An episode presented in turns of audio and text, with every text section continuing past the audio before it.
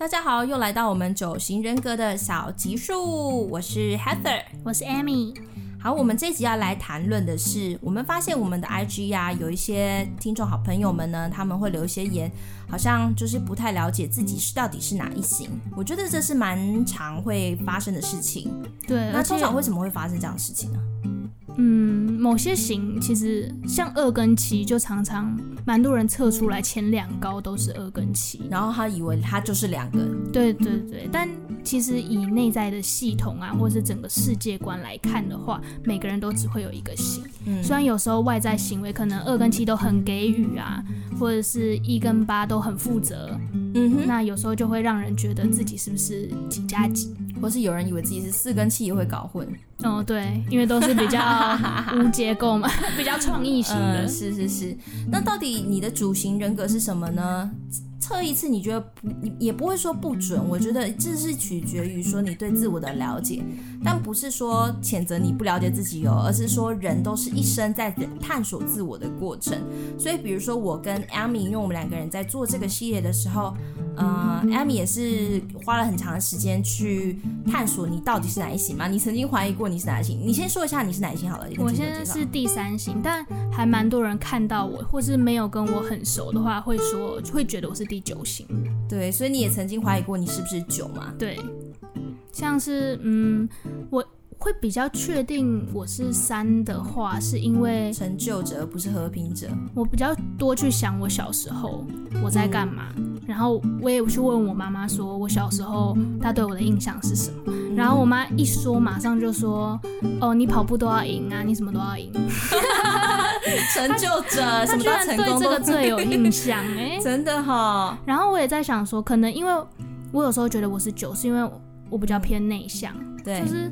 我印象中可能觉得三号都很外向啊，很成功啊，很 social，但其实我比较内向，所以我有时候也会觉得。是不是九？再加上我读这个科，我是读智商辅导科系，然后大家都是非常温暖、非常有爱的。你们重平等吧？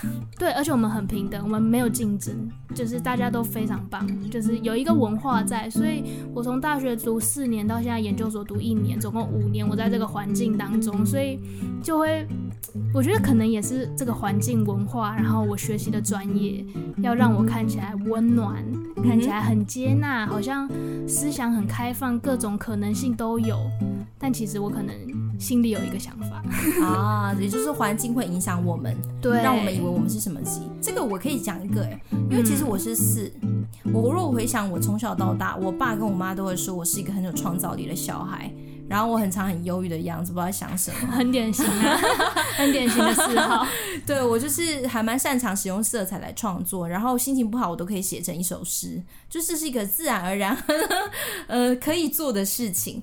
但是嗯、呃，讲到我去年在出版社工作的时候啊，我什么测我都是六？嗯，你知道为什么吗？可能那边的人吧，或者是你在那边你被期待要是六。对，我每天都要教教稿教字，我们是做国中高中教材的。然后我真的去年好黑暗哦，因为我主管都说，你为什么就是没有办法，就是抓到一些错字呢？我明明就很努力咯，然后就是天天坐在电脑前面八个小时，然后我做到最后我就觉得我要精神崩溃，无聊哦，极度无聊，没有创造性可言。然后我在做的事情就不是说六号的无聊，我说，但是我做的有点像是六号可以胜任的，对，责任感、忠心、细心、负责，然后跟大群体。一样，每个人都长得就是每个人都要在这个文化里面是一样的工作，一样的时间，一样的安静，一样的守守自己的责任，守自己的职责，然后没有什么比较，没有不需要创新啦。嗯，所以嗯，所以如果活在整个大环境啊、大文化底下，真的会，因为其实也会感受到身边人对自己的期待应该是要长得什么样子，所以可能也会忽略自己想要把自己变成那个样子。所以呢，我会常常听到有一些朋友在说啊，我是七加二，我是二加七，或是我是啊、呃、什么三加九，三加九，对对对，或者是我是四加二之类的。对，那我要这边跟大家澄清一下，九型的机制不是这样，你的测验结果会有最高跟次高，但是不是次高就等于你的副人格就是那样。没有，没有人格分裂，没有人格分裂，对，那个差太远了。好，我我们先稍微讲一下，九型人格是怎么分自我的？再来我们会讲到所谓的侧翼，就是你的副人格到底是什么？那我们先讲的是怎么分出九型，九型到底是怎么分出来的？首先你要知道的是，九型人格是在探讨什么是自我。什么是你？什么不是你？就像皮肤以外的世界不是你，皮肤以内的这些器器官组织啊，就是你。所以九型它把它分成了三个元组，分别是心元组、本能元组、思维元组。那这三组呢，是透过他们对于辨认自我的方式不同而产生出来的。我们先讲我我们我们的好了，心元组，二号助人者，三号成就者，四号的自我者、浪漫者。我们这二三四呢，都是心元组。那心元组他怎么分辨我跟别人不同？我就是我，我可以知道我是谁。其实呢，用的方法就是我们要跟别人不一样。新元组在乎的是二三四型号呢，在乎的是。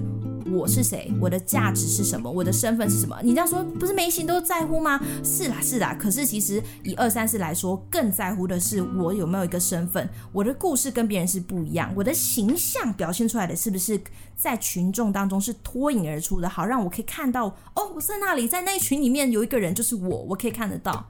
那以三呃二号来说，助人者就是我很有能力，我可以帮助别人，我不是那一群需要被拯救的人。当我去帮助别人的时候，身边的人会爱我，可能会回馈我，所以我知道我是一个与众不同的人。以三号来说，三号的话是要我特别成功，我特别优秀，我特别的脱颖而出，所以。我跟大家不一样，所以我是我。所以通常三号可能从商或者是在任何地方都是最优秀、最有魅力的。对，这其实是一个心理的机制呀。Yeah, 那以四号来说，就是我们要创作东西，我们要。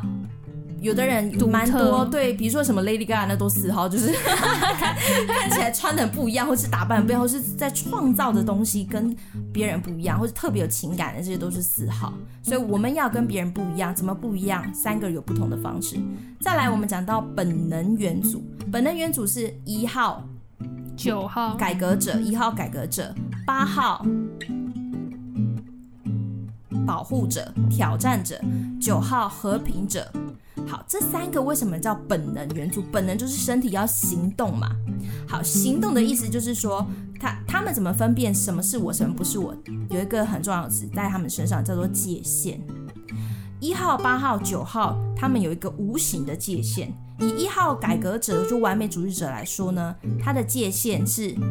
今天我知道什么是我要负责任的，你不可以踩进我的界限哦，你不可以强迫我。但是呢，我会不断的改进我自己，改进我自己，然后我会听你跟我说的，然后我也会去帮助你，甚至是你愿意的话，你敞开你的界限，然后我可以踏入，然后我就可以把我自己变更好，或是帮助你也变更好。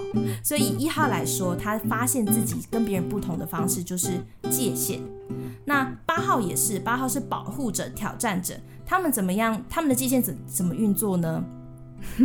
他们是这样讲有点不好听哎，他们比较容易踩到别人的界限。你就想嘛，将军嘛，我要占领别人的领地嘛，他们对自己攻打别人的村庄。对，但是对自己的村庄很有界限，很有意识，但他们不太知道。哪里是别人的村庄？就是我保护我的村庄，那我去打别人的村庄。对，所以你可能常常听到八号讲话，可能会比较命令式，甚至有点侵入式，好像不太没有看到你有界限的样子。然后九号更可爱，九号，九号是。你不要进入我的界限，为了不要被侵入，所以我可能会退缩或逃跑。对，就是拜托不要进入我的界限，我配合你，OK，好多好这样。嗯、但是如果你越逼迫他，可能就会消失，或是他从这个对话里面，他的他的灵魂已经 fade out。对，但他们这样退缩，其实是为了要自我掌控，也是要掌控他的界限。对，所以以本能原主来说，能够掌控自我，拥有这种自我感，是我可以掌控自我，做我想要做的事情。对对，然后最后一组呢是思维元组，分别是五号的探索者、六号的忠诚者，还有七号的热情者。那他们。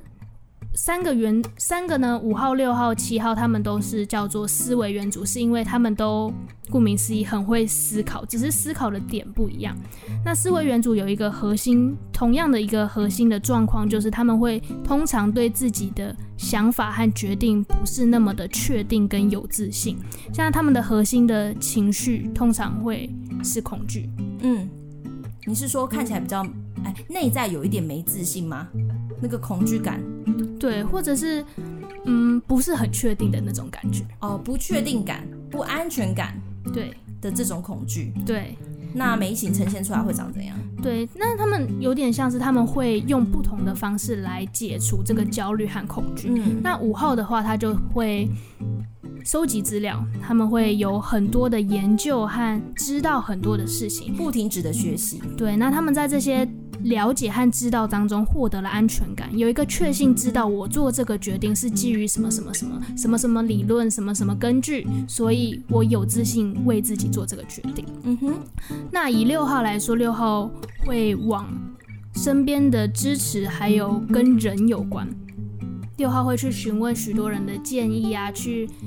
可能会问权威啊，或者是去问看起来比较有能力、有自信的人，去问他们的意见。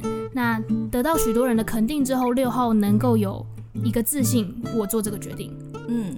对，那七号呢？七号也是思维元素哦，虽然觉得很意外，对，但他们的思维是不断的在跳跃的，他们比较跟五号、六号不一样，不是那种长时间的思维，他们是有很多个短思维联合在一起的思维。那他们的核心问题也是一样，恐惧。那七号的恐惧比较是来自于我不知道什么决定或是哪一个选择做出来是对我最有利或是最好的。那七号排除这个恐惧的方式，就是会做很多的事情，把所有的选项都尝试一遍，超可爱。可能说他们想要吃冰淇淋，但不知道哪一个口味好，那他们就会把所有的口味都买下来。就大概是这样，对，所以以分辨什么是我，什么不是我，去找到自我感的来说是三组，所以呢，这三组就不同了，所以你不就不要拜托听众不要再说我我是二号又是七号，就就没有这个喽，所以你要去看看你的这个动机跟你掌握自自我感的这个内在机制到底是什么。再来，我们稍微提到一下，因为有很多人在问什么是侧翼。好，Amy 要说说看嘛。侧翼其实比较不是跳跃式的，对，侧翼只会就是翼就是翅膀的意思嘛，就是你只会有两跟你的两边是你的翅膀。比如说我是三号的话，我就只会有二号的侧翼或是四号的侧翼，就在正两正旁两旁啦。对，所以我可能是三偏二或是三偏四，就是有点就是三号往左偏或往右偏的那个意思。那你是什么？我觉得我应该偏二，怎么？你怎么发现？嗯，我觉得我是从三，我是也看了四之后，我觉得比较像二，因为三篇二的话叫做魅力者，三篇四叫专家。那魅力者的特色就是可能也会有一些二的特质，想要帮助人啊，想要跟人有连结。那偏四的话就会比较有四的特质，可能创造、创造啊，感受啊。做自己的品牌，做自己的事业。对，那我觉得我其实比起来比较像二。嗯哼，嗯，对。那以我四号来说呢，我就会是偏三或者是偏五。那我很明显是偏五，而不是偏三，因为四偏五的话是退缩加退缩，就是很内向，极内向，然后喜欢花很多时间自己来思考，然后只跟极少数的人 有连结，因为其他太多，不然会花太多时间，会好累哦。这有点像五号的那个界限的那个，对对，五号就是有有不安全感嘛，就是四号本来就情绪多，然后有一点不安全感，就是我掌握不，我掌握不到一些资讯，我要更多时间自己学习，自己创造。那四偏三的话，我有一些是偏三的朋友，他他们真的我很喜欢，他们就会不停的讲话，然后不停的去做各种事情，然后他们可能如果创造一个品牌，比如说我有个有个很好的就是像姐姐的一样的朋友，他是偏三，他就直接去创造他的品牌，然后到处去卖。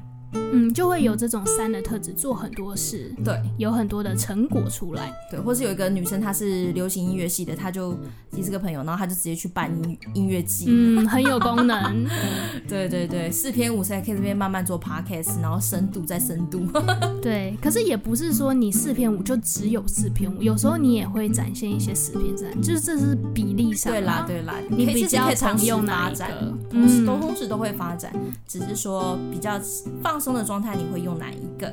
对对，所以大家知道自己是哪一个侧翼了吗？可以想想看哦。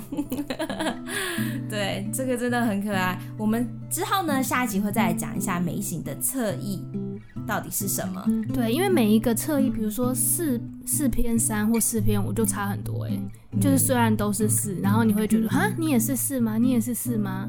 就会觉得说嗯，怎么不太像？那其实有可能是因为侧翼不一样。对，四偏五可能就忧郁关在房间不会走出去，如果太严重的话，四偏三再怎么忧郁，他还是会可能还还是会跑出去玩，然后或是跟人接触，或者是就是逛一逛、走一走，或者做一些事，他们就会好很快。对，每一个侧翼其实嗯有差，你要细分的话，嗯，好。所以呢，我们总结论来说，你要怎么知道你是哪一号呢？第一点，自我觉察。还有问你身旁的亲友，跟人接触，对，然后尽量想一下，你可能是比较原始的你，而不是被社会化或是做一些你不喜欢的事情的时候呈现出来的样子，或是你被觉得应该的你。对，被觉得身边重要的他人觉得说你应该长什么样，你应该呈现什么样的人格特质，所以你好像变形。我甚至还有听过一朋友说 我是第十型啦，然后我也 好哦，你第十型好哦。嗯，对对对，所以可能就是要察觉自我觉察。然后第二个是你怎么知道你是哪一型？辨认一下你怎么你的自我感是怎么样掌握的。对，以我们刚刚来说，我们刚刚解说的，去想一下你是在乎什么。所以以我们做的关系级数，还有我们做这么多级数啊，如果你你担心说你到底是七还是六，或是你觉得是一还是六，那你就直接去听，听完之后你可能大概就可以感觉得到哪一个比较像你，这是也是一个方法。对，可能需要知道更多的资讯，更知更认识每一型的内在运作系统。对，然后第三个是了解你的侧翼，会让你更知道、更专精，知道你是什么样的人格特质。好，以上是我们这一集探索九型人格当中，我到底是哪一个类型？到底这个九型人格准不准？以上是我们的解答，那大家就在期待下一集喽，拜拜，拜拜。